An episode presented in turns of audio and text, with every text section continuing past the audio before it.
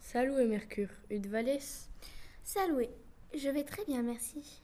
Je suis un présentateur de la chaîne Olympus 3000. Voudrais-tu bien m'accorder une petite interview Bien sûr, comme ça tout le monde me connaîtra. D'accord. Bon, commençons. Quel est ton nom grec Mon nom grec est Hermès. Quels sont tes attributs Mes attributs sont le pétase, le caducé et les sandales ailées. Quelles sont tes spécialités Je suis le dieu du commerce, des voyageurs, des voleurs, des gardiens des routes et le messager de Jupiter.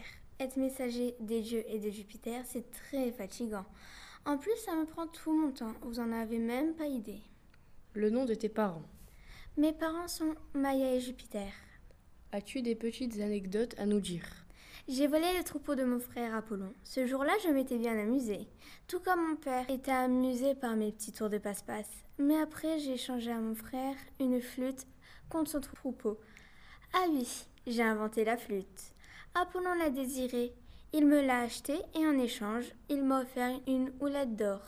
Et en plus, j'ai demandé quelques leçons sur la divination. Qu'as-tu fait en tant que messager En tant que messager, j'ai accompagné Priam à la tente d'Achille. J'ai transmis à Calypso l'ordre formel de laisser partir Ulysse.